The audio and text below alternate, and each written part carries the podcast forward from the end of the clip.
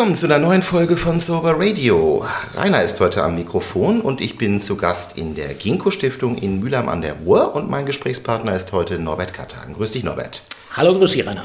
Ja, ich habe einen relativ kurzen Weg. Ich bin von Rating hier angereist und äh, wir beide kennen uns auch hier über die Suchtarbeit in Mülheim an der Ruhr. Du unterstützt auch immer die Selbsthilfe, bindest sie in viele Dinge ein. Aber vielleicht kannst du vorweg einmal kurz schildern. Ginkgo Stiftung für Prävention. Was ist alles bei euch angesiedelt? Was macht ihr? Äh, wir sind eine Einrichtung mit grob mit drei Abteilungen. Das eine ist, wir sind Landesfachstelle für Suchtprävention in NRW, also begleiten die Suchtprävention in Nordrhein-Westfalen äh, bei ihrer strukturellen Entwicklung und Zusammenarbeit mit Ministerien äh, und so weiter. Ähm, dann haben wir zwei Abteilungen, die für Mülheim zuständig sind. Das eine ist, wir sind eine Jugendberatungsstelle für Mülheim. Also hier können Jugendliche und junge Erwachsene bis einschließlich 26 Jahre Unterstützung kriegen. Natürlich auch deren Angehörigen und Eltern. Bei all den Themen, die junge Menschen bewegen. Das muss nichts mit Sucht zu tun haben. Das kann ganz was anderes sein. Alles, was Kinder und Jugendliche, nee, Entschuldigung, Kinder nicht, Jugendliche bewegt, ähm, kann hier Thema sein. Da kann es ums Ritzen gehen, um Sorge um eine Freundin, äh, was auch immer Jugendliche und äh, Eltern bewegt, kann dabei Thema sein. Und wir sind äh, drittens, und das ist mein Job hier, ich bin Mitarbeiter der Fachstelle für Suchtprävention und versuche vor Ort die Suchtprävention so gut es halt irgendwie geht aufzustellen. Das Schöne an diesem Konzept ist es tatsächlich, dass wir aus der klassischen Erfahrung, was Jugendliche so bewegt, was sie so Sorgen macht, präventive Möglichkeiten für Mülheim entwickeln können und die eben auch gehört und gesehen werden, wenn es darum geht, wie sollte man eigentlich Suchtprävention im Lande machen. Allerdings profitiere ich natürlich auch ganz stark von dem, was äh, meine Kollegen aus dem Lande hier so organisieren. Das haben wir ja alles im Hause. Ja, das ist eine ganze Menge. Ich habe mich auf der Internetseite umgesehen und bei der Rubrik Unsere Angebote, da sind insgesamt 17 Button, die man anklicken kann, also ein ziemlich umfängliches Programm. Ähm, du hast äh, aber keinen direkten Weg in die Suchtarbeit genommen. Du hast, äh, ja, ich sag mal, eine längere Laufbahn schon davor, beruflich erst einmal hinter dich gebracht und bist dann praktisch Quereinsteiger in den Suchtbereich genau, geworden. Ne? Die Wege des Herrn sind unergründlich. Ähm, ich bin als äh, Abschluss äh, oder als Mensch, der den Realschulabschluss gemacht hat, bin ich als erstes in die Maschinenschlosserei eingestiegen. Ähm, äh, war ein toller Job, hat mir viel Spaß gemacht, aber da haben mich meine Eltern reingebracht. Das Dumme war zu erkennen, da konnte ich nicht weitermachen, weil ich zu schlecht in der Mathematik war. Ähm, und habe dann während meines Zivildienstes äh, die soziale Arbeit entdeckt als ähm, Feld, was mir Spaß macht und wo ich dann vielleicht auch eine gewisse Eignung für hatte. Hat man mir damals zumindest erstmal so gesagt. Äh, habe dann Sozialarbeit studiert, ähm, habe dann eine therapeutische Ausbildung im Suchtbereich gemacht, habe noch Erziehungswissenschaften obendrauf studiert, äh, im Knast gearbeitet, Bewährungsgehilfe gearbeitet und in der Drogentherapie. Das hat mich schließlich alles zusammen hier hingeführt weil ich immer gesehen habe, bei all den Arbeitsfeldern vor allen Dingen, wie schwer es ist, aus der Sucht auszusteigen, ein Leben zu führen, äh, wo Sucht äh, nach Möglichkeit keine Rolle mehr spielt und wie, wie bedeutend das auch ist bei ganz vielen anderen Weisen. Es geht ja nicht nur um Sucht an sich, sondern es geht um Gewalt, um Straftaten, um Verbrechen, ähm, wo Suchtmittel immer eine ganz große Rolle spielen. Und das hat mich bewegt und äh, ich habe für mich eben gesagt, Prävention, das ist der Punkt, da gehst du rein, probier's dich mal. Damals noch ohne irgendeine Idee, wie das denn überhaupt genau aussehen könnte. Wir haben uns ja kennengelernt äh, über Programme, die du hier an den Mülheimer Schulen durchführst. Du hast eben gesagt, du versuchst so gut wie möglich oder wie auch immer diese Dinge hier umzusetzen. Ich kann nur sagen, dass mich diese Programme immer sehr beeindruckt haben. Und das Programm, über das wir heute ein bisschen sprechen wollen, nennt sich Check It. Ähm, da gehörst du zu den Autoren, habe ich jetzt festgestellt. Oh ja, nichts Besonderes. Ähm, aber das gibt es bei uns seit 1998, glaube ich, wenn ich äh, mich recht erinnere. Äh, und die, äh, der Ursprungsgedanke bei dem Projekt war, wie kriegt man eigentlich möglichst viel Qualität in die Suchtprävention rein? Und äh, da haben wir uns eben von dem Gedanken leiten lassen, dass äh, es viele Aspekte bei der Sucht und Suchtprävention gibt und haben die versucht, zu einem guten Projekt zusammenzuführen, wo dann eben nicht nur wir, sondern Schule macht eigene Teile, da macht die Sucht-Selbsthilfe einen Teil, die Polizei ist dabei, Drogentherapie oder Suchttherapie hat einen Baustein dabei. Ähm, also es gibt viele Aspekte und es sind immer auch Eltern mit eingebaut sodass äh, wir so ein ganzes Feld versuchen mit abzudenken, wo Jugendliche Erfahrungen machen und hoffentlich, hoffentlich einen kritischen Umgang mit Suchtmitteln erlernen. Äh, gleichzeitig aber auch die Eltern äh, bei der Erziehungsarbeit so ein bisschen unterstützt werden und mitgenommen werden. Was bedeutet das denn gerade in der Pubertät, äh, Themen wie Sucht auch aufzugreifen, Alkoholkonsum, Rauchen, Kiffen, was auch immer da gerade so Thema sein mag.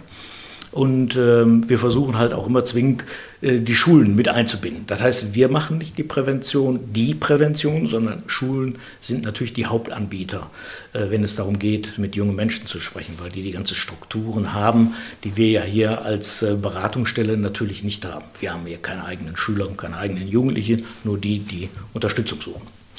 Und ihr geht überwiegend in die achten Schulklassen, wenn ich das richtig verstehe? Also ja, ab, ab acht. Ab, ab der achten acht. Klasse. Genau. Ja.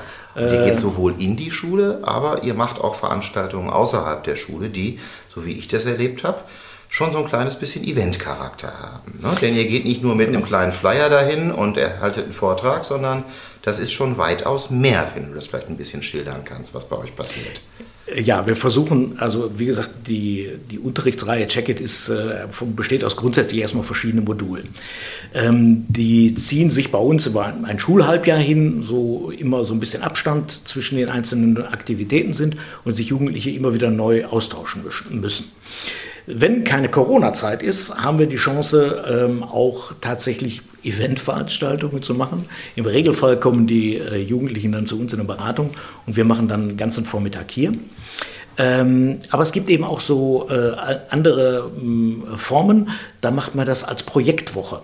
Und dann sind wir quasi in einem Jugendzentrum mit all den Partnern, Polizei, Sucht, Selbsthilfe, wir und Lehrer und machen dann ein Programm für die Schüler mit den Schülern gemeinsam. Und da werden ganz unterschiedliche Sachen gemacht und da haben die äh, Jugendlichen erstmal auch eine Menge Spaß, aber die kriegen eine Menge Informationen und eine Menge Anregungen über sich und ihr Verhalten nachzudenken. Also das ist, wenn du das als Eventcharakter bezeichnest, ich finde es schön und ich glaube, die haben da Spaß dran. Ich denke, wenn man es aus der Perspektive eines Schülers betrachtet, dann ist es definitiv so. Denn auf der einen Seite schon alleine irgendwo hinzufahren, mit dem Bus irgendwo gemeinschaftlich, völlig ohne Schulglocke, ohne dass es Noten gibt, ohne dass es irgendwo langweilig ist. Es ist sehr abwechslungsreich, dieses Programm.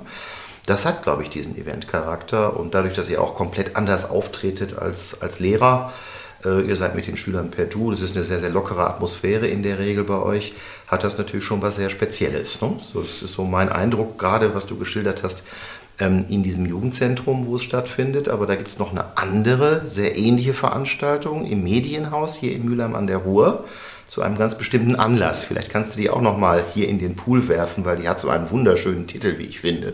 Also ich tue jetzt mal so, als wenn ich deine Gedanken lesen könnte. Du meintest äh, unsere Aktionstage Feiern statt Reihen. Die finden immer in der Karnevalszeit statt. Und im Grunde genommen nutzen wir da die Karnevalszeit, um das Thema Alkohol vermehrt auch in die Öffentlichkeit zu bringen. Deswegen Aktionstage. In diesem Rahmen machen wir sehr unterschiedliche Veranstaltungen, äh, zielgruppenspezifisch für Schüler natürlich ganz viele Sachen, aber immer auch äh, verbunden mit der Idee, Öffentlichkeitsarbeit zu machen.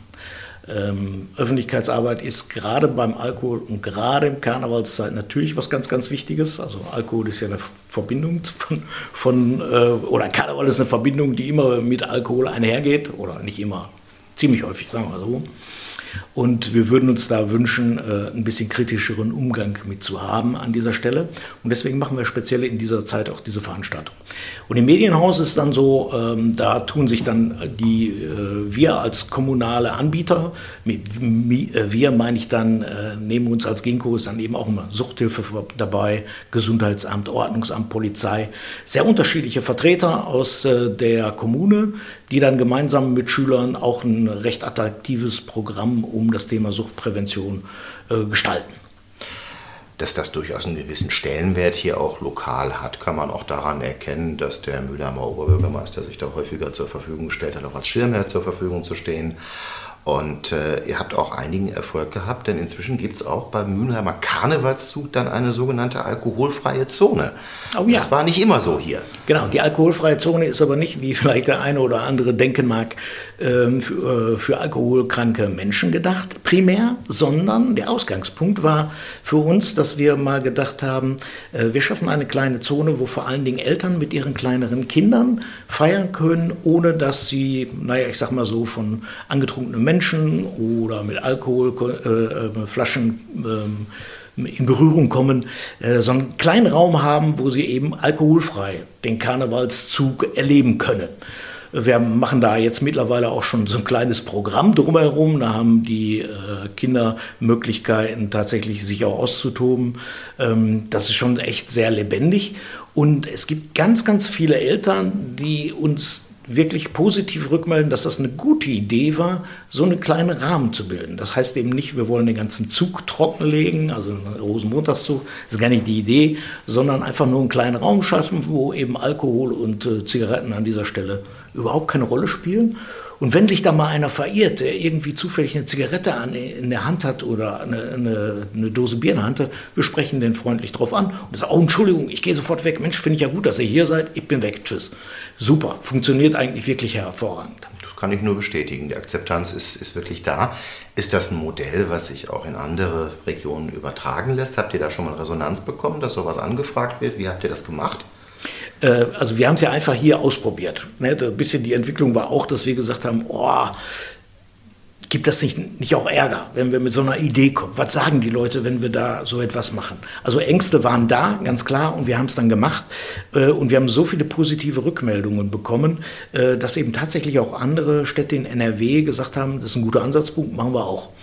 Ähm, und es gibt mittlerweile, ich glaube, in Münster, Gütersloh, äh, haben, bin ich mir nicht ganz sicher, aber drei, vier, fünf Städte, die ähnliche Angebote jetzt auch äh, in ihren Karnevalszügen machen. Und dann ist einfach ein schönes Angebot, was eine alternative Ergänzung darstellen soll. So. Und ich finde, das ist eine gute Idee, auch zu zeigen, dass man äh, gerade am Rosenmontagszug auch nett äh, karnevalistisch unterwegs sein kann, ohne äh, permanent Gefahr laufen zu müssen, mit einem Betrunkenen ähm, aneinander zu geraten. Ja, da wird ja auch dann der Titel Feiern statt Reiern auf ganz wunderbare Weise eingelöst sozusagen. Ne? Genau, er ist natürlich auch ein bisschen provokativer äh, Titel, den wir uns damals eingefallen lassen haben, weil natürlich geht es darum, wir wollen ähm, die Menschen schon anregen, ähm, ähm, also ein kritisches Verhalten an den Tag zu legen. Das heißt, sie sollen eben nicht ähm, äh, ähm, betrunken, sturzbetrunken durch die Gegend laufen. Aber es ist auch nicht so, dass wir sagen, nein, ihr sollt äh, alkoholfrei durch die Gegend laufen. Ähm, ihr sollt einfach nur auf euch und äh, auch auf eure nähere Umgebung Rücksicht nehmen. Und ihr seid auch immer Vorbilder. Ne? Das gilt eben für Eltern auch, wenn ihr den Kindern schon beim ähm, äh, am, am Rosenmontagszug ein Fortball sind, in dem sie ewig einen Feigling in der Hand haben, einen kleinen berühmten Feigling, dann ist das auch ein Vorbildverhalten, was wir uns ein bisschen anders wünschen. Mhm. Ja, vielleicht gehen wir nochmal vom Karneval etwas weg zu den äh, Programmpunkten, die ihr dann anbietet bei diesen Check-It-Veranstaltungen. Denn ihr kommt immer mit dem großen Klavier gleich vorbei. Da sind viele Koffer mit viel Material, was dann auszupacken ist. Kannst du ein paar Elemente vielleicht davon mal anführen. Ich weiß, es hat Quizcharakter, es hat Demonstrationscharakter. Es ist sehr vielfältig auf jeden Fall. Genau. Also ich, wir glauben eben, äh, und äh, es gibt ja mittlerweile auch Gott sei Dank einige Studien, die sagen, wie Prävention wirkt und was man am besten machen sollte. Und die Vermittlung von Wissen ist grundsätzlich etwas, was man auch tun sollte. Aber Ihr hört, ich sage auch, das ist nicht das ausschließliche Kriterium. Wir sollten Menschen befähigen, mit Dingen umzugehen. Ähm, und zu befähigen gehört eben auch verschiedene Übungen zu machen, die Spaß machen und die Jugendliche äh, anregen, über sich selbst nachzudenken. Es gibt zum Beispiel Karten, ähm, auf denen stehen Statements und da sollen die sich quasi in einer Gruppe äh, selbst Rückmeldungen darüber geben, was sie alles für alternative Ideen haben, mit Langeweile zum Beispiel oder umzugehen oder mit Stress umzugehen oder mit Ärger in der Familie umzugehen. Und wenn einer eine Idee hat, ist das schon schön. Aber wenn man gleich 20 Ideen oder 30 Ideen von den Klassenkameraden hört, hat man ein richtiges Repertoire an äh, Möglichkeiten, wie man mit solchen Situationen umgehen kann. Äh, und das ist so ein bisschen die Idee, einfach also mit solchen Übungen zu schauen, wie kann man äh, Alternativen äh, noch entwickeln zu Situationen, wie soll ich mein Leben alltäglich gestalten. Weil in der Suchtprävention geht es eben nicht nur um das Trinken von Alkohol oder das Rauchen oder das Kiffen, sondern es geht darum auch, welche Fähigkeiten habe ich eigentlich und welche Fähigkeiten brauche ich, um mit Konflikten umzugehen. Und je mehr Handwerkszeug ich da, habe, desto besser bin ich da einfach aufgestellt. Und solche Fähigkeiten wollen wir, äh, wenn es irgendwie geht, halt in solchen Veranstaltungen mit sehr kreativen äh, Elementen ähm, dann auch angehen und unterstützen. Interessant ist ja eigentlich, dass diese Dinge, die du gerade geschildert hast, also zum Beispiel sich mit dem Thema, wie gehe ich mit Stress um, äh, wie kann ich etwas für mich persönlich tun, um auch Konflikte besser auszuhalten, ähm, das machst du mit Jugendlichen. Äh, das macht die Selbsthilfe unter Erwachsenen sozusagen. Also eigentlich zu einem viel späteren Zeitpunkt, wo oft ein Kind schon in den Brunnen gefallen ist. Also insofern sowas heute in den Schulalltag schon zu integrieren, ist natürlich eine großartige Sache. Ne? Ja, aber ähm, es zeigt auch die ähm, große Herausforderung für die Schulen, muss man ehrlicherweise mhm. sagen. Ähm, weil es ist schon so, dass, äh, also wenn man psychische Erkrankungen als solche auch nimmt, die weiten sich ja äh, leider sehr stark aus, äh, die Menschen brauchen immer mehr Unterstützung, das Leben wird immer komplizierter. Es gibt nicht mehr so viele klare Vorgaben für junge Menschen. Und das heißt, je komplizierter ein Leben wird, desto mehr muss man den Menschen auch Handwerkszeug an die Hand geben. Und Schulen äh, können das natürlich nur bedingt, wenn sie immer mehr ähm, mit Inhalten überfrachtet sind, also Englisch, Mathe, die ganzen Basics vermitteln sollen zusätzlich aber auch noch Gewaltprävention, Mobbing machen sollen, Suchtprävention, sexuelle Aufklärung und, und, und. Das ist schon eine Riesenaufgabe, die Schule bewältigen muss und dann auch noch, wenn den Personal fehlt. Also und ist dann, schon schwer. Und dann noch Zeit fehlt, ne, aktuell, beziehungsweise Technik unter Corona-Bedingungen. Genau, Corona ging ja gar nichts. Ja, es ist leider natürlich auch schade jetzt für die Gänge, Jahrgänge, die, die stark von, von äh, Corona betroffen sind, dass solche Programmpunkte, die diesen Charakter haben, auch natürlich dann ganz unten auf der Liste stehen, was die Prioritätenskala anbetrifft. Absolut. Und, äh, Jetzt wird Englisch, Mathe, sonst was nachgeholt. Natürlich. Mhm. Äh, und die Frage ist für mich aber eigentlich eher, wenn ich mir gerade zurückgucke, äh, auch die Studienlage ist da sehr eindeutig. Ähm, die Jugendlichen haben ganz viel leiden müssen. Die haben ganz viel für ihre Psyche oder die Psyche hat ganz stark leiden müssen. Und ich glaube, es wäre total hilfreich, da anzusetzen und denen Unterstützungsmöglichkeiten zu geben, wie sie mit diesen ganzen Anforderungen, mit der Einsamkeit, mit der Isolierung, mit dem, was das ausgelöst hat, umzugehen statt denen noch mehr Mathe beizubringen und noch mehr Englisch. So wichtig, wie das definitiv auch ist, aber ich glaube, die psychische Gesundheit ist wichtiger, damit ich danach auch besser Englisch, Mathe, Deutsch lernen kann. Ja, ich habe manchmal auch den Eindruck gehabt, wenn man in die Schlagzeilen geguckt hat, was passiert jetzt mit Schülern, mit Kindern, mit Jugendlichen über die Corona-Zeit, dann war ganz oft der Fokus darauf zu sagen, naja, die haben jetzt zwei Jahre Schule verloren, vielleicht steigen die dadurch später ins Berufsleben ein, ist ja alles auch eine existenzielle Frage. Jetzt war das Thema, können Schüler überhaupt Praktika machen und dergleichen. Das ist alles wichtig, sich über diese Dinge auseinanderzusetzen, aber die Befindlichkeit bleibt natürlich dadurch ein bisschen auf der Strecke. Und das Thema Einsamkeit, was du gerade erwähnt hast, äh, davon sind Schüler natürlich auch in einem hohen Maße jetzt betroffen gewesen. Und da sind wir wieder sehr, sehr schnell beim Thema Sucht und mhm. Verhalten. Ne? Wobei ich würde gerne den Begriff Befindlichkeit äh, ändern wollen. Weil so Befindlichkeit klingt so wie, ach, ich überlege mir mal, wie ich heute drauf bin. Weil es geht um die psychische Gesundheit. Und das ist nicht mal, ich fühle mich mal eben nicht so gut sondern das ist schon ein strukturelles, eine strukturelle Aufgabe, um die wir uns zu kümmern haben. Und ich glaube, die, ne, wir, haben, wir haben einfach auch die Pflicht für Kinder und Jugendliche an dieser Stelle, äh, uns um die Psyche von denen auch zu kümmern. Und die Psyche hat natürlich ganz, ganz viel auch mit Sucht zu tun. Da bin ich auf der persönlichen Ebene. Je mehr äh, ich an Konfliktbewältigungsstrategien habe und mehr mit meinen Emotionen auch umgehen kann, desto wahrscheinlicher ist es, dass ich keine Suchtprobleme kriege. So. Mhm. Aber das muss gefördert werden. Und ihr arbeitet bei der Ginkgo, so viel ist mir nochmal bei der Durchsicht sowohl des Jacket-Programms als auch bei eurer Website aufgefallen mit einem sehr modernen und breit gefächerten Suchtbegriff. Der ist jetzt nicht darauf fixiert, dass ich äh, einfach nur eine Substanz im Übermaß äh, konsumiere, sondern ihr setzt bei vielen Alltagssüchten auch an. Ne? Natürlich, also die Klassiker, äh, das äh, Rauchen, der Alke und äh, das Kiffen, das gehört natürlich dazu. Wir haben das Thema Medien schon seit, ich weiß nicht, 2005 oder 2006 oder so, beschäftigen wir uns mit exzessivem Medienkonsum. Äh, aber im Grundsatz geht es eben äh, immer, dass wir sagen, unser Leitmotiv ist, Sucht hat immer eine Geschichte. Und die hat eine Geschichte sowohl, was die Menschheitsgeschichte betrifft, wie gehen wir mit Suchtmitteln um. Es gibt keine Kultur ohne Suchtform. Ne? Genau, ja. das finde ich, ist ein ganz wichtiger Aspekt, den muss man immer wieder im Kopf haben. Den Aber es geht ich erst mit Ende 40 überhaupt verinnerlicht. Ja, der eine oder andere braucht ein bisschen länger dazu. Danke. Das ist so. ja, aber du hast es geschafft, das ist super. Ähm, und äh, es, der, da ist in der Tat so, dass man bei den ähm, Anfängen, wenn es um präventive Fragen geht, muss man tatsächlich sehr früh auch schauen, welche Ursachen denn da möglicherweise ähm, für vorhanden sind. Aber dann eher schauen, wie kann ich positiv einwirken, den Menschen Fähigkeiten und Fertigkeiten entwickeln, damit die Wahrscheinlichkeit steigt, dass sie ein schönes, zufriedenes, gesundes Leben führen. Ganz viele Aspekte, die dazu gehören. Und das gehört eben quasi von klein auf. Wir haben jetzt gerade über achte Klasse aufwärts gesprochen.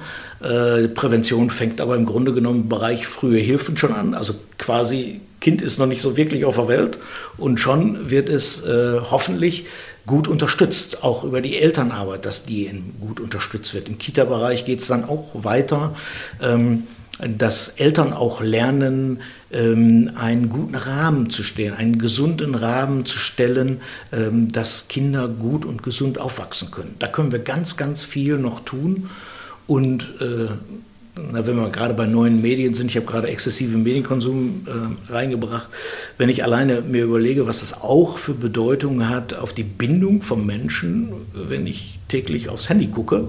Ganz einfaches, schönes Bild, was ich äh, leider häufiger sehe, ist äh, ein Vater oder eine Mutter, die den Kinderwagen... einen Kinderwagen und das Kind sieht nur das Handy und keinen Kopf mehr des Erwachsenen. Genau so. Oder umgekehrt eben, aus Sicht des Erwachsenen zu sagen, statt dass ich meinem Kind eine Aufmerksamkeit schenke und eine Beziehung aufbaue, baue ich eine Beziehung zu meinem Display auf. Mhm. Ja. Die Beobachtung ist überall äh, zu sehen. Äh, wie gelingt es dir selber im Alltag? Ich meine, auch wir beide sind hier bewaffnet, nenne ich das mal, mit dem Handy als ständigen Begleiter. Ja, das Und ist so. Ich werde manches Mal heute von meinen eigenen Kindern, ich habe davon zwei, darauf aufmerksam gemacht, dass ich meine Nase viel zu häufig dort reinstecke. Nicht, genau. dass sie es nicht tun würden, aber denen fällt natürlich auf, dass Papa mit seinen großen Worten sich selber nicht immer so hundertprozentig an seine Vorgaben hält. Du bist selber Vater einer Tochter. Ja, genau. Und das ist in der Tat das Spannende. Wir haben, deswegen, ich hatte vorhin gesagt, seit 2006 sind wir, glaube ich, so ungefähr an dem Thema dran, ähm, dass wir damals angefangen haben, immer auf die Jugendlichen auch so sehr zu gucken dass die das tun. Äh, mittlerweile ist das gar nicht mehr so, äh, dass wir sollten mehr auf die Eltern gucken, weil, ähm, oder auf die ältere Generation, so, man kann ja durchaus auch schon raufgehen, ne? ich bin ja auch nicht mehr der Jüngste, ähm, die ältere Generation, wie, wie die Handys und Konsorten nutzen. Und da hat es einen riesen Stellenwert und auch wir können uns kaum noch vorstellen, ohne äh, Handy ins Gespräch zu gehen, im Restaurant einen Blick drauf zu werfen und und und. Also das sind schon ganz wichtige Sachen. Also da, hängt aber auch nochmal wirklich ganz, ganz viel dran. Wir haben vorhin über gesellschaftliche Phänomene gesprochen. Suchtmittel gab es schon vor tausenden von Jahren. Mhm. Äh, wenn man das Thema Medien sich anguckt, da gibt es andere Parallelen. Also ne, ich sag mal, ähm, den Computer gibt es etwa Pi mal Daumen 100 Jahre. Aber seitdem das Thema wirklich relevant geworden ist für die größten Teil der Menschheit, ist es seitdem es das mobile Handy gibt. Und das ist erst seit 2007 der Fall. Und in der Zeit hat sich der Medienkonsum so rasant entwickelt. Das ist 14 Jahre her. Also wir haben nicht so kulturell Handwerkszeug entwickelt in den 14 Jahren. Wir haben nur, wir wissen, wie wir damit umgehen können. Aber wir, wir wissen ja nicht, wie wir das begrenzen können. Dann an, uns Gedanken über das Begrenzen zu machen, wenn solche Sachen auf dem Markt sind und schon genutzt werden. Ne? Solche Konzepte werden ja nicht gemacht, bevor so etwas letztendlich genutzt wird. Und ich glaube, bei jedem neuen Medium, was eingeführt wurde, hat immer auch ein bestimmter Teil der Gesellschaft kritisch reagiert. Wahrscheinlich schon als die Zeitung in Druck gegangen ist und was ist alles schon über Maybe. Fernsehen, als man Fernsehen damals noch nicht mal im Wohnzimmer geguckt hat, sondern in Fernsehstuben. Ne?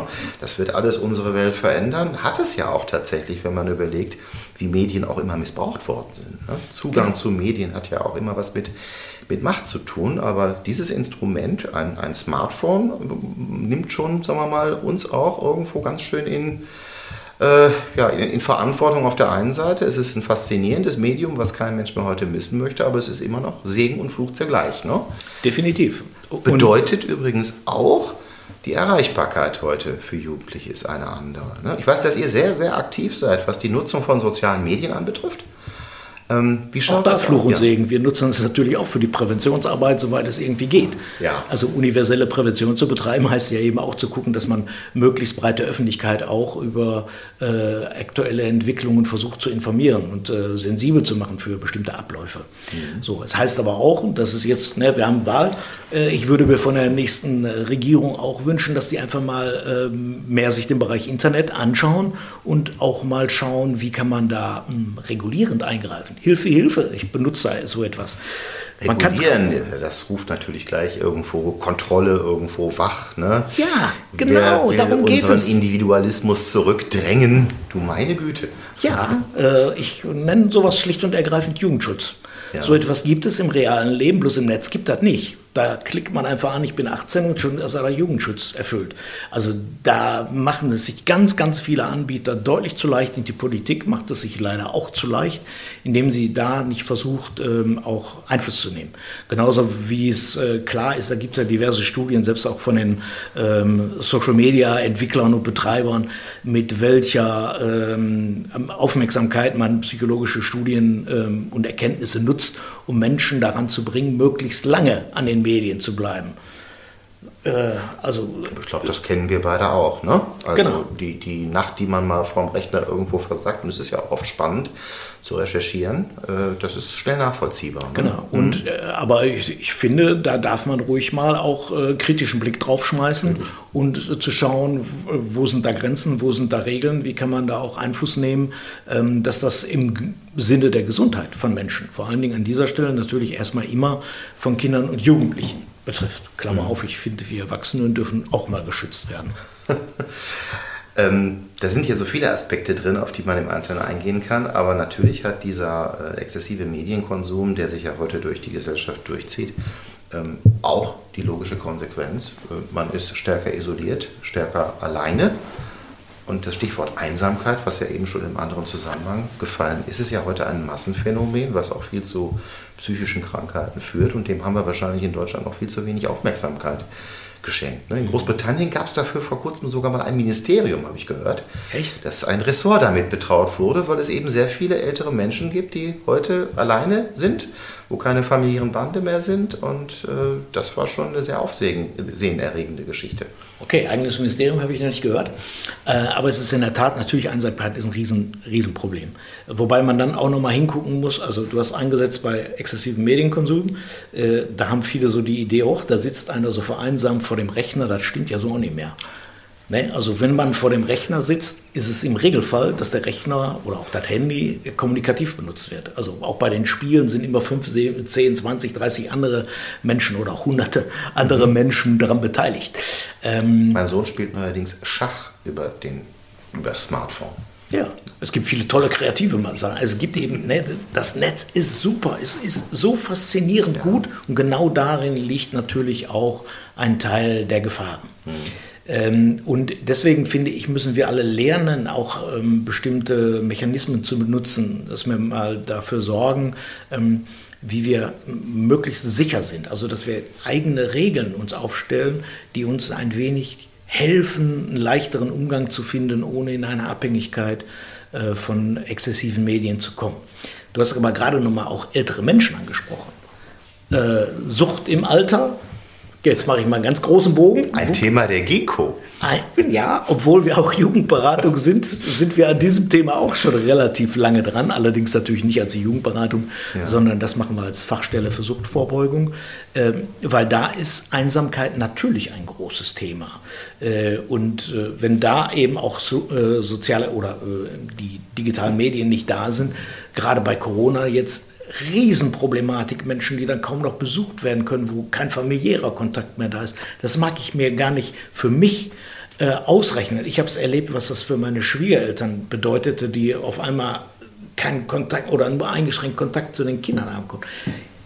Also äh, ich finde ein Riesendrama. An der Stelle können äh, digitale Medien wirklich auch positive Beiträge zu leisten. Da muss man eben schauen, wie man das auch entwickeln kann und wie man auch äh, Senioren fit machen kann für die digitale Welt, sofern das notwendig ist. Also mein Schwiegervater kann das recht gut.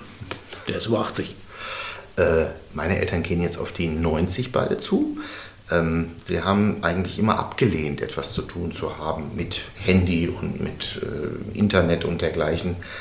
Ähm, jetzt aber kürzlich hatten sie einen Autounfall, da ist denen jemand hinten drauf gefahren und die haben gesehen, wie in Windeseile ein Krankenwagen da war, wie jemand schon den Abschleppdienst verständigt hat. Und daraufhin haben sie beschlossen, jetzt möchten sie doch gerne ein Smartphone haben. Ja, das, das ist, wenn toll. Ich habe vorher sehr, sehr viele Anläufe unternommen, mit ihnen darüber zu reden, aber da hatten sie jetzt wirklich ein Beispiel, wo die Nützlichkeit liegen kann. Halt, ne? Genau, wenn man die Nützlichkeit erlebt, ja. dann ist man schon eher auch geneigter zu sagen, mache ich mal. Ja, das ist dann äh, besser als die warmen Worte des mhm. Sohnes, mhm. habe ich dann festgestellt. Wäre auch eine Frage an dich im Übrigen. Wenn du mit deiner, deine Tochter ist wie alt heute? Äh, 20. Ja äh, wenn du mit ihr über diese Dinge ins Gespräch kommst. Ich glaube, es ist ganz gut, noch Kinder zu haben in dem Alter. Ich erlebe das ja selber. Meine Tochter ist 22 jetzt fast, mein Sohn ist 15. Das heißt, ich lerne viel, viel über deren Welt auch kennen, wenn sie mich denn reinlassen. Das tun sie nicht überall. Ne? Aber ich glaube, so eine Rückmeldung so nah zu haben, kann sehr wertvoll auch für deine Arbeit sein. Ne? Ähm, ja, wobei, also ne, Corona-bedingt, meine Tochter studiert und hat jetzt quasi vor zwei Wochen, drei Wochen zum ersten Mal äh, die Uni von Ihnen gesehen. Die ist im dritten Semester. Mag man sich, finde ich, also gar nicht vorstellen, was das für die Entwicklung junger Menschen bedeutet, quasi nur noch äh, über äh, Zoom sich auszutauschen und zu lernen. Die erste Erfahrung, wo die dann mal gemeinsam irgendwo gesessen haben und gemeinsam gelernt haben, das ist eröffnet neue Welten.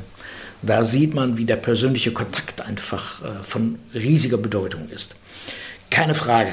Ähm, was für mich auch fachlich immer eine, äh, spannende Themen, ein spannender Themenbereich ist, ist ja, ähm, wenn man Menschen sieht, die das Abi machen und bis sie dann ins Studium reinkommen oder das Studium sich auf Dauer ähm, verfestigt hat, ist ja eine Zeit von, es reiht sich eine Party nach der anderen.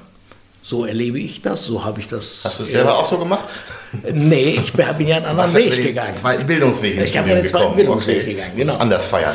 Und ähm, das finde ich schon sehr faszinierend. Äh, ich habe das eher so äh, aus zweiter Hand immer mitgekriegt und habe ich gefragt, wie kommt denn das eigentlich? Und jetzt aus erster Hand habe ich gedacht, wow, wie schnell das so auch gehen kann. Äh, welche Bedeutung aber auch das hat für das sich finden, Rollen finden, Gruppen finden, weil in der Schule haben sie sich zusammengefunden äh, unter dem Aspekt, ja, wir müssen zusammen, wir waren in der Schule, wir waren ja nicht, ich suche mir meine Freunde, sondern das, die Schule als Rahmen hat das so ne? vorgegeben mhm. quasi. Äh, und dann äh, kommt aber auch die Zeit des Abschieds nehmen voneinander so ein bisschen. Also das hat gewisse Bedeutungen. Und wenn die auch immer so häufig das Wort feiern im Mund nehmen, heißt das nicht zwingend, dass sie mal betrunken sind. Also es ist ja auch so manchmal so eine Idee, dass man da so feiern, gleich betrunken sein. Das ist ja gar nicht so. Äh, die, also wir haben häufiger mal die Wahrnehmung, so dass das eine solche äh, Bedeutung hat, aber das ist aus meiner Sicht so. Obwohl ich schon auch sehe, ne, dass der Alkoholkonsum auf jeden Fall definitiv angestiegen ist in der Zeit. Meinst du jetzt auch konkret bei äh, Auch bei meiner Tochter. Okay. Hm. Ja, ja, äh, bei Jugendlichen, also so meine Tochter. Ja. Äh, bei Corona selbst würde ich eher sagen, ehrlich gesagt, nein, würde ich, also aus meiner, äh, jetzt, das hat jetzt nichts mit Studienstand zu tun, sondern aus meiner Wahrnehmung, weil ich glaube, die Jugendlichen äh, haben sich ja sehr zurückgezogen und die kommen nicht von alleine auf die Idee, ähm, zu Hause zu trinken. Dieses Zuhause trinken, das ist eher was, was Erwachsene gemacht haben, wo es ja leider auch zielgerichtete Werbung gab. Ich habe da ein Werbebild vor Augen, äh, was ich Ganz viele. Ganz, ganz schlimm fand, wo man äh, sagte, man äh, nimmt den Jack Daniels quasi mit nach Hause statt eines anderen Menschen. Und das sind genau die Bedeutungen, wo Einsamkeit bedient wird als Thema und das Suchtmittel als äh, Lösungsmittel angeboten wird, finde ich grausam. Unmöglich mhm. sowas. Mhm.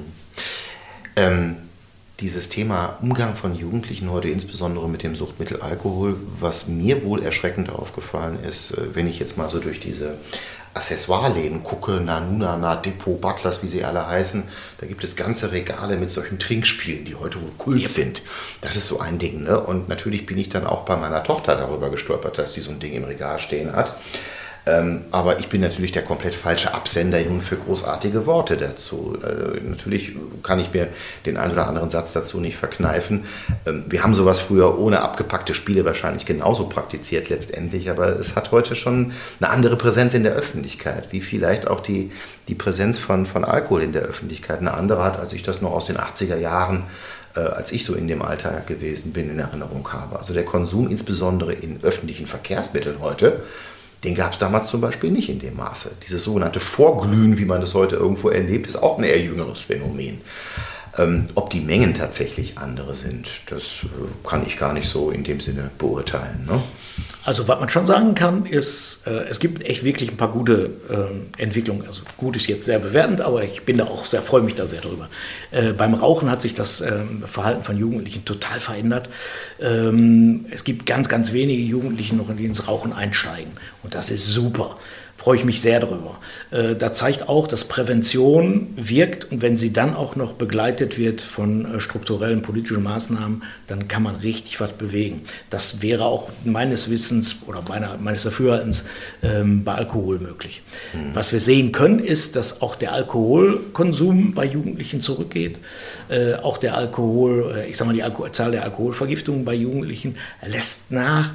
Das sind total tolle Entwicklungen. Was was so ein bisschen schwierig ist, früher mit heute zu vergleichen, ist, wir kriegen heute viel mehr mit. Wir haben viel mehr Fotos, wir haben viel mehr TikTok, Instagram, tralala. Äh, und früher gab es das alle nicht. So, da hat man an irgendeiner, ich glaube, an der Theke eher gesessen und irgendwelche Knobelspiele gemacht. Und das waren dann die Trinkspiele mhm. von damals, im Grunde genommen. Ja, und heute gibt es eben eine App, da stehen tausend Sachen drauf und man macht die und findet einen Grund zu trinken. Ja, das machen manche Jugendliche. Äh, die überwiegende Menge macht es eher selten. Das wäre eigentlich auch der Eindruck, den ich habe. Wobei diese Dinge, wie du es jetzt gerade so, dieses Knobeln und dergleichen, was man von früher natürlich noch kennt, äh, es fand ja immer noch unter einem gewissen Maß von sozialer Kontrolle statt. Ne? Eigentlich eine Gaststätte als Konsumbereich ist ja immer noch etwas unverfänglicher vielleicht als sich ins stille Kämmerlein zurückzuziehen oder ich sag mal äh, an irgendeiner dunklen Straßenecke. Ne? Ja, aber das sind glaube ich auch Vorurteile. Also dieses stille Kämmerlein würde ja bedeuten, da ist keiner. Und da sind die Jugendlichen, wo keiner ist, da wollen die auch nicht sein. Das kann ich mir natürlich auch vorstellen. Stimmt. So. also ne, wenn vorglühen, dann machen die das auch gemeinsam. Ja. Und auch gemeinsam in der Gruppe. Und äh, da, wo Gruppe ist, ist immer auch soziale Gemeinschaft, die hoffentlich aufeinander achtet. Das mhm. ist auch etwas, was wir zumindest etwas älteren jungen Menschen auch mitgeben soll, wollen, ja. äh, dass sie aufeinander achten. Ähm, das gibt beim, beim Rosenmontagszug, gilt es genauso damals zu sagen, ihr, ihr müsst äh, zwischendurch einfach auch dran denken, dass ihr einfach mal Wasser trinkt. Dass ihr nicht nur auf Alkohol zurück, sondern wirklich Safer-Use-Regeln anwendet, damit man die Extreme versucht zu vermeiden. Ähm, und wie gesagt, ich, äh, so ein bisschen, man hat so je nachdem, wie man auf Jugend guckt, hat man so ein skeptisches Bild, die Jugend wäre so schlimm. Die Jugend ist toll, ich finde die super. Und natürlich gibt es den einen oder anderen, der mal äh, über die Stränge schlägt.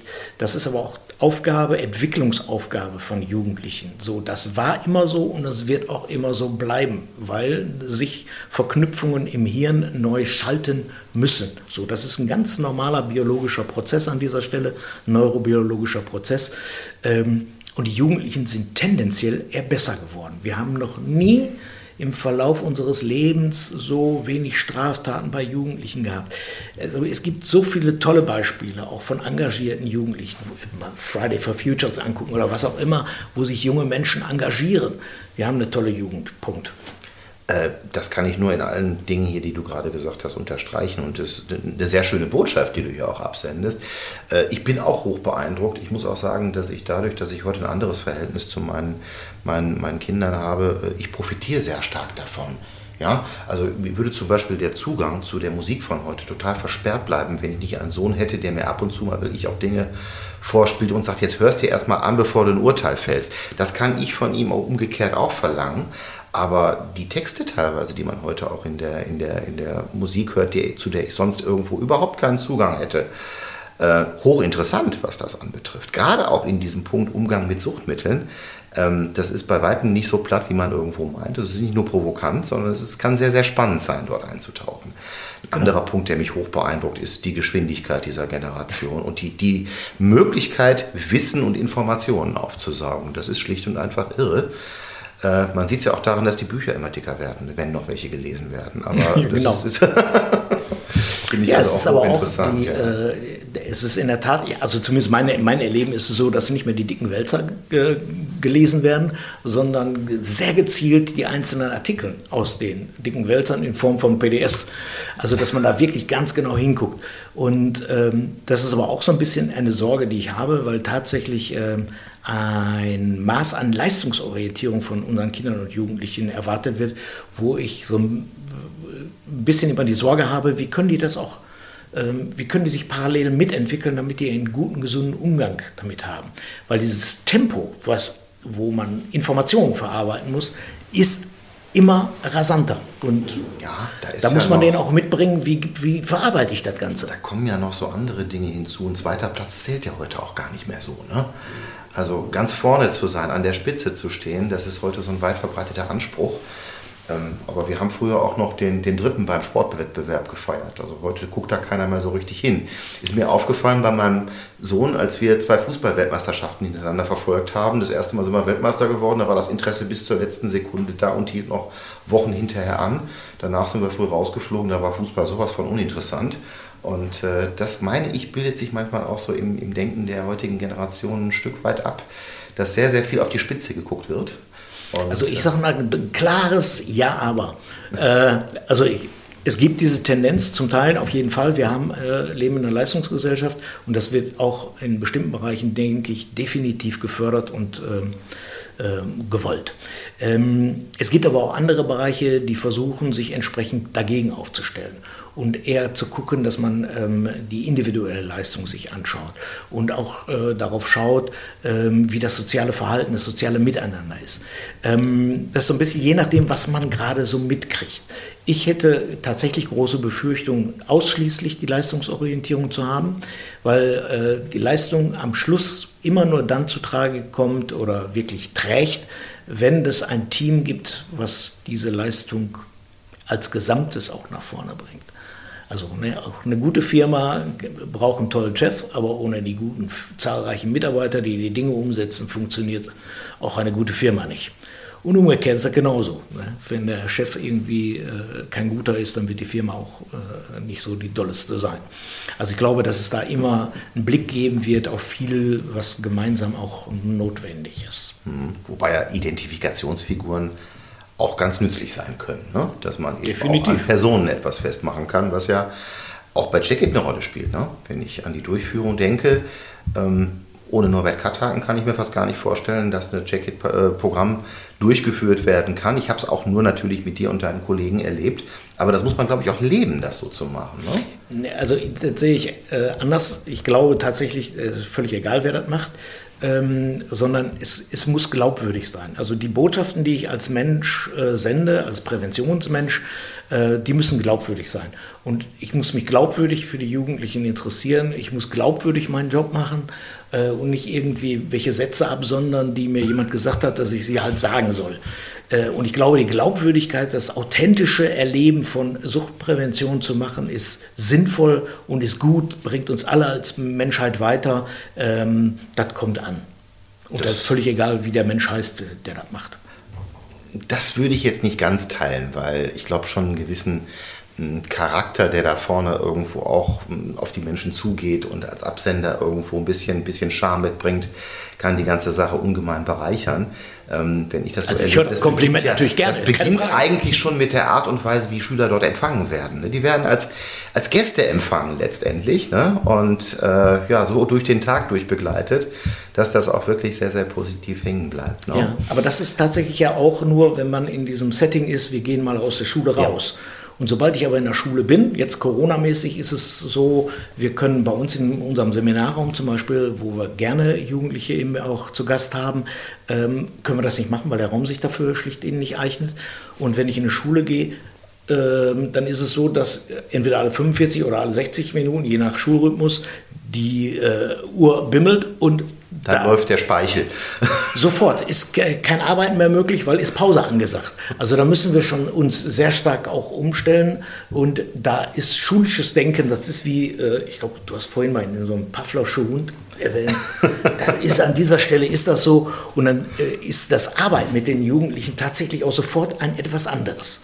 Oder Aber, gar nicht mehr möglich unter Umständen. Ne? Äh, ja, wenn die Pause bimmelt, also Pausenglocken bimmelt, dann ist erstmal Pause angesagt. Dann wird es schwieriger weiterzuarbeiten, stimmt. Wir hatten eben äh, einmal den Begriff der, der strukturellen politischen Veränderungen. Ähm, du wirst wahrscheinlich auch mit großem Interesse verfolgen. Es steht eine neue Regierungsbildung an und es zeichnet sich ja ab, dass es Veränderungen geben wird, was den Umlauf von Cannabis, den Konsum von Cannabis in Deutschland anbetrifft. Wir können im Moment noch gar nicht absehen, worauf das hinauslaufen wird. Es scheint nur schon jetzt in den Vereinbarungen aufzutauchen und das heißt, man muss dieses Thema ernst nehmen. Ähm, was immer das auch für die kommende Legislaturperiode heißt, denn das wird ja noch eine Weile dauern, bis das irgendwann auch mal in Gesetze gegossen wird und äh, bis das in Kraft tritt, wird sicherlich auch noch eine Weile dauern. Ähm, erstens hätte ich gerne dein Urteil über diese äh, Veränderungen, die sich abzeichnen, ob du es begrüßt oder mit Skepsis betrachtest. Und zum Zweiten, was siehst du auf euch zukommen? Eher mehr oder eher weniger Arbeit? Ähm, muss man natürlich auch differenzieren. Ich glaube, das wird zum Teil noch nicht so wirklich gemacht. Also es wird in den Medien geht es häufig um Legalisierung, aber keiner sagt genau, was heißt eigentlich Legalisierung. Also dieser Bereich, den muss man doch mal ähm, sich genau angucken. Ich bin sehr dafür. Also das Thema ist ja schon seit vielen, vielen, vielen Jahren wird das diskutiert und von daher wird es auch Zeit, dass endlich mal was passiert. Ähm, eine äh, Entkriminalisierung ist auf jeden Fall vonnöten. Ähm, von daher wünsche ich mir, dass da Veränderung stattfindet. Man muss aber zwei Dinge betrachten. Das eine ist, dass äh, die Droge Cannabis eben nicht die schlimme Droge ist, die immer wieder auch heute leider immer noch manchmal dargestellt wird als Einstiegsdroge und so ein Kram. Völliger Quatsch. Ähm, das ist das eine. Äh, und die andere Seite ist aber auch die, je leichter ich es Menschen mache, an Suchtmittel ranzukommen, desto eher kommen sie auch dran. Das heißt, äh, wir sehen in unserer Gesellschaft, dass die legalen Drogen bei uns die allergrößten Probleme verursachen. Rauchen, Medikamente, Alkohol. Die drei Dinge ganz vorneweg sind diejenigen, die die größten Gesundheitsschäden verursachen, die größten volkswirtschaftlichen Schäden verursachen. Und da gehen wir nicht dran. Ich würde mir wünschen, ähm, dass in dem Kontext von politischen Veränderungen Cannabis betreffend auch die legalen Drogen verändert werden sollen. Das heißt, äh, ein Tabakwerbeverbot sollte her. Äh, auch der Alkohol sollte deutlich teurer gemacht werden, um zu sehen, dass man die Zugriffsnähe erschwert. Man kann sich heute für 5 Euro betrinken. Also wie, wie will ich das mit Jugendschutz einherbringen? Ich habe letztes Mal nachgeguckt, es geht schon ab 3 Euro locker. Es geht schon ab 3. Ja. Wir haben ja Reste-Postenläden hier äh, in Mülheim, also Echt? da äh, eine Literflasche Wodka für, für 2,99 Euro ist da durchaus schon abzuschießen. Ne? Okay. Also das sind schon das Preise, ne? das ist erschreckend. Und ähm, es, die, die äh, Wissenschaft sagt eindeutig, je einfacher es ist, an Suchtmittel und Drogen dranzukommen, desto mehr werden es äh, ähm, konsumieren. konsumieren. Möglicherweise auch kommunizieren. genau, aber dann ebenso heißmütig wie ich gerade. ähm, Deswegen fände ich, äh, dass man da eben sorgsam auch mit sein sollte und das betrifft eben auch das, äh, den äh, Umgang mit Cannabis. Das wahllose Freigeben wird sicherlich nicht der Fall sein. Ähm, und ich würde mir eben auch wünschen, dass es genauso gut für die legalen Drogen betrifft, dass man da deutlich sorgsamer auch mit umgeht.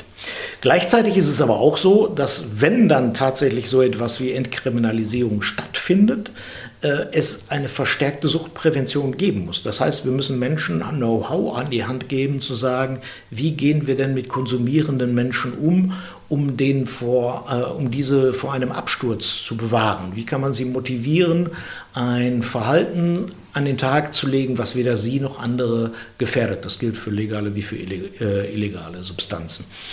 Äh, das ist eben genau beim, bei dem illegalen Konsum, wenn, wenn ich alle paar Monate irgendwie ähm, kiffe, dann ist das völlig undramatisch. Das ist genauso, wenn ich alle paar Wochen oder alle paar Monate Alkohol trinke, ist völlig undramatisch. Und wenn ich also ein solches Verhalten an den Tag lege, ähm, ist es aus gesundheitlicher Sicht definitiv nicht das Schädlichste. So, und da muss man hingucken, zu gucken, wie kann man dafür sorgen, dass die Menschen sich eben selbst nicht so sehr schaden. Die Sucht und die Gesundheit stehen im Vordergrund. Äh, bei anderen Menschen stehen da vielleicht mehr, naja, das Geld im Vordergrund. Also das ist so ein bisschen etwas, ähm, was ich leider häufig erlebe, gerade in der Legalisierungsdebatte, äh, dass sich eine neue Lobby nach der anderen auftut, um, die, um an irgendwelchen Sachen Geld zu verdienen. Und im Moment ist es eben die Cannabis-Lobby, die auch ganz, ganz vorne steht und da stehen ganz viele auch wirtschaftliche Interessen hinter. So, und das macht es manchmal auch sehr schwer zu unterscheiden, wer ist eigentlich noch jemand, der tatsächlich für politische positive Entwicklung steht oder wer spricht eigentlich, oder spricht dann Lobbyist aus dem Munde. Das weiß man manchmal nicht mehr so wirklich.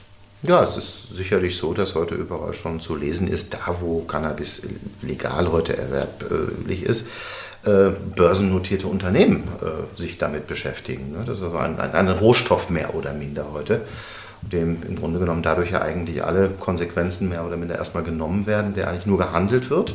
Was daraus wird, äh, das weiß man im Einzelfall halt nicht. Also ein bisschen Skepsis bleibt natürlich immer auch. Und das ist natürlich für mich als Absender der Sucht-Selbsthilfe immer so ein bisschen schwierig. Wir haben über lange Zeit immer versucht, so ein bisschen auch zu tun dafür, dass es bestimmte Grenzen gibt, was den Alkoholkonsum anbetrifft, was den Alkoholverkauf anbetrifft manchmal auch ein bisschen aberwitzig, wenn irgendwelche Koalitionsverhandlungen von Landesregierungen daran scheitern, wie lang kann der Verkauf von alkoholischen Getränken an Autobahnraststätten gehen, bis 22 oder bis 0 Uhr, was auch immer, ob es da nicht vielleicht andere Dinge gibt, die vielleicht mehr im Vordergrund stehen sollten. Und deswegen tun wir uns natürlich in der Selbsthilfe etwas schwer, eine weitere Droge zu legalisieren. Aber ich glaube, so wie du es gerade geschildert hast, dieser ganzheitliche Ansatz eben zu gucken, äh, was äh, fällt alles unter den Begriff der Droge, äh, den macht ja die Medizin eigentlich auch. Wenn ich in eine Behandlungseinrichtung gehe, dann ist es vollkommen egal, ob das, was ich konsumiert habe, legal ist oder ob es illegal ist. Dort bekomme ich Hilfe, egal ob ich vorher gegen Gesetze verstoßen habe oder nicht. Und das ist auch sicherlich richtig so. Ne? Genau. Aber man sieht an der Stelle eben, es gibt so viele verschiedene Interessen, die immer wieder ähm, nah beieinander liegen. Also es ist eben auch so, ähm, dass die es enorme finanzielle, wirtschaftliche Interessen auch gibt. Es macht, das macht es nicht einfach. Aber es ist schon so, äh, natürlich, je mehr ähm, Substanzen auch im Raume sind, die irgendwie, wo Geld für ausgegeben wird, natürlich wird dann für die Behandlung auch mehr Geld ausgegeben und für die Werbung und für die ganzen Faktoren sind wirtschaftliche Faktoren, also quasi auch eine äh, Suchttherapieeinrichtung ist Teil des Wirtschaftskreislaufes an dieser Stelle, das muss man auch sagen. Macht es nicht leichter. Auch da hat sich in den zurückliegenden Jahren viel verändert, denn immer mehr Suchtkliniken bündeln sich heute unter dem Dach einzelner Gesellschaften, die das natürlich auch unter ökonomischen Gesichtspunkten machen. Ähm, ich hatte völlig verdrängt, dass du selber auch eine Ausbildung als Suchttherapeut noch nach deinem Studium abgeschlossen hast. Und an manchen Stellen in diesem Gespräch habe ich gedacht, eigentlich schade, dass jemand wie du nicht häufiger zur Verfügung steht, eben auch bei Menschen, die noch einen Weg aus der Sucht suchen. Ähm, ab und zu aber verirren sich auch Menschen hier bei euch in die Beratungsstelle, die dann tatsächlich äh, Gespräche führen. Du bist zwar nur äh, gelegentlich dafür äh, im Hause, aber das ist auch ein Aufgabengebiet. Man kann konkret hier zu euch in die Einrichtung kommen Natürlich, also zu uns verirren sie sich nicht, sondern sie suchen uns schon gezielt auch äh, unsere äh, Unterstützung. Ähm, wie gesagt, es sind, handelt sich im Regelfall um junge Menschen bis 26 plus deren Angehörigen. Können auch mal Lehrer sein oder Ausbilder oder so, die hier Unterstützung suchen. Ähm, da ist aber jetzt nicht Sucht der Rahmen, ähm, sondern tatsächlich alles das, was Jugendliche und junge Menschen auch bewegt. Ähm, das mache ich tatsächlich im, vom Job her äh, nur noch in Ausnahmefällen, wenn gerade äh, Notfall herrscht und irgendwie die Kollegen nicht greifbar sind oder so etwas. Ähm, da muss man einfach auch sehen, ähm, da sind meine Kollegen auch wie ich finde, besser qualifiziert, als ich das bin. Ich glaube, du hast in diesem Gespräch sehr viel Understatement betrieben. Nee, nee, ich glaube, dass es tatsächlich unterschiedliche Qualifikationen braucht für bestimmte Bereiche. Ähm, ich bin ja aus, aus der Drogentherapie auch ausgestiegen, weil ich erlebt habe, was das für ein hartes Brot ist. Ähm, therapeutisch tätig zu sein und zu sehen, wie Menschen sich wirklich bemühen, ihr Verhalten zu verändern und wie schwer das tatsächlich ist, wie viel Zeit es braucht, wie viel Veränderung und wie viel Kraft. Ähm, man kann als Therapeut wirklich schöne Sachen auch bewirken, Aber für mich war das in der Situation, dass ich gesagt habe, nee, ich würde gerne diese Kraft da reinsetzen, dass das erst gar nicht so weit kommt. Das war für mich wirklich wichtig. Und ich habe ja gerade auch so ein bisschen erzählt, äh, mein Rahmen ist mehr ein pädagogischer geworden. Ähm, äh, also mehr zu schauen, wie kann man pädagogisch tätig werden, dass solche Entwicklungen ähm, bei jungen Menschen, vorwiegend bei jungen Menschen, gar nicht erst ähm, stattfinden. Und äh, in der Therapie geht es ja mehr nochmal um andere Prozesse. Da braucht man schon noch ein bisschen mehr. Mhm. Also würde ich heute, glaube ich, sagen, das sollen andere Kollegen machen. Wir müssen langsam zum Schluss kommen, obwohl ich mir vorstellen kann, wir können bestimmt auch noch mal zu einem anderen Thema ins Gespräch kommen, weil da steckt so viel wirklich in deinem Erfahrungshorizont drin und die Tätigkeiten, die ihr unter dem Dach habt, ist ja wirklich eine ganz große Menge. Lass uns über Sucht im Alter reden. Ich ja, kann es nur sagen, das, das, ist ein Riesenthema. Wird nochmal ein Thema sein, da würde ich gerne auf dich zurückkommen. Ähm, an der Stelle vielleicht erstmal auch nochmal ein ganz großes Dankeschön äh, von Seiten der Suchtselbsthilfe in Mülheim an dich, dass du uns auch immer wieder einbindest in diese Veranstaltung. Ich kann mich entsinnen, das war damals einer der allerersten Schritte, dass ich mal als jemand, der in einer Selbsthilfegruppe sitzt, dann auch mal nach draußen gegangen bin. Und das war eines der ersten Male, dass ich überhaupt mit anderen darüber gesprochen habe, so über meine eigene Geschichte. Äh, das war gar nicht so einfach, überhaupt erstmal Themen zu finden, über die ich dann spreche. Das hat sich aber im Laufe der Zeit einfach ergeben, weil man kann ja auch mal fragen, was wollt ihr von mir wissen? Und die Neugier der Schüler, die fand ich immer großartig. Ich kann mich sogar an eine Begebenheit erinnern, das fand ich ganz toll ähm, hier in Mülheim. Ähm, da hatte ich anderthalb Stunden Zeit und die Schüler haben in der Pause noch weitere Fragen gesammelt und ihre Lehrerin davon überzeugt, dass sie anschließend keine Mathematik mehr machen müssen. Ich durfte noch eine Stunde da bleiben und das war eine sehr warme Dusche, muss ich ganz ehrlich sagen. Ne? Ja, das ist auch so. Also und, ich glaube, die äh, Jugendlichen sind total neugierig das, auf ja, ähm, ja. Äh, auch die Aufmerksamkeit, die man da erlebt, ist großartig. Da spielt auch kein Handy irgendwo dann eine Rolle. Die Aufmerksamkeit ist wirklich dann eben auch darauf gerichtet. Das kann eine Menge Spaß machen. Ich weiß auch, dass das übrigens viele andere Sobergeizkollegen auch in anderen Bundesländern zum Teil machen. Vielleicht nicht immer mit so einem großartigen Programm, wie es hier, hier in Mülheim anbieten könntet, aber auch die Kollegen machen tolle Arbeit da vor Definitiv. Ort und genießen das alle auf ihre Art und Weise, eben auch gerade durch diese tollen Rückmeldungen, die halt bekommen. Vielleicht können wir einfach mal ja, mit, mit einer Frage äh, das Gespräch ausklingen lassen. Was würdest du dir eigentlich wünschen für die Arbeit, die ihr hier bei der Ginkgo Stiftung macht, die du im Speziellen machst? Was wäre so ein bisschen die Vision? Was könnte für die kommenden Jahre sich noch verändern, damit dir dieser Job, der dir viel Spaß zu machen scheint, äh, die drei Viertel des Gesprächs hast du eigentlich mal ein Lachen hier im Gesicht gehabt, was schön anzugucken ist. Ähm, was wäre so deine Wunschvorstellung? Ähm, das Spannende ist, als du das gerade so andeutest, da habe ich erstmal gestöhnt. Ich gedacht, oi, oi. Ähm, weil es in der Tat sehr schwierig ist, weil es bringt genau den Punkt zusammen. Also ich mache meinen Job wirklich total gerne nach wie vor. Und ähm, was ich mir wünsche, ist, eigentlich wünsche ich mir, dass viele Kollegen so viel Spaß an der Arbeit haben wie ich, das ist das eine. Äh, aber ich glaube, was wir auch brauchen würden, wäre ein bisschen mehr gesellschaftliche Unterstützung im Sinne von, äh, dass man an Schulen beispielsweise wieder das verfestigt, zu sagen, da gibt es einen Ansprechpartner, der auch Suchtprävention wirklich für sich in der Schule, für seine Schule ver verankern will, sowas wie, wie feste Strukturen zu haben. Und ich würde mir auch wünschen, dass wir so ein bisschen finanzielle, wie immer, ein bisschen finanzielle Unterstützung äh, auch für die digitalen Entwicklungen kriegen äh, weil wir, wir haben hier relativ wenig äh, Gelder, um solche Sachen zu machen. Wir sind immer auf kreative Mittel angewiesen. Wir basteln uns unsere Materialien quasi immer noch häufig selbst und da aber auch mehr äh, finanzielle Unterstützung bekommen, um auch mal andere Ideen leben zu können, andere Versuche starten zu können, wie man Digitalprävention machen kann. Wir haben da schon ein paar schöne Versuche gemacht, die finde ich auch gut, äh, aber da sind wir, glaube ich, wie viele andere auch noch ähm, ähm, sind da die Optionen noch ganz schön groß. Da kann man noch ganz schön vieles machen. Also das fände ich schon gut. Ja, und die Politik würde mir, ne, also das strukturell, würde ich mir da so ein bisschen was wünschen, mal wie Tabakwerbeverbot. Also ein bisschen mehr Aktivität von Seiten der Politik in Richtung Gesundheit, dass die Gesundheit der Menschen mehr im Vordergrund steht und nicht nur immer Wirtschaftlichkeit dann ist es jetzt praktisch an unserer Aufgabe beim Sober Radio, zumindest diese Passage des Interviews, was wir jetzt gerade geführt haben, möglichst breit in die Öffentlichkeit zu tragen, damit das vielleicht jetzt noch in die noch ausstehenden Koalitionsverhandlungen auch reingetragen wird, die Botschaft. Ja, die bitte direkt Arbeit. an die 20 Leute, die da zusammensitzen oder wie viele das auch Wir werden unser Bestes tun. Mal gucken, ob die alle schon bei uns im Verteiler sind. Norbert, wir haben eine knappe Stunde geredet. Das war ausgesprochen kurzweilig. Das war wahnsinnig informativ. Äh, ich schmier dir jetzt nochmal Honig um den Bart, weil äh, ich habe gesagt, du warst mein erster Kandidat, als ich gefragt wurde, ob ich vielleicht noch das ein oder andere Interview zum Sober Radio beisteuern kann. Und da standst du als erster auf der Liste. Ich bedanke mich ganz herzlich, dass das auch von dir so schnell eine Zusage gab und dass wir das jetzt umsetzen konnten.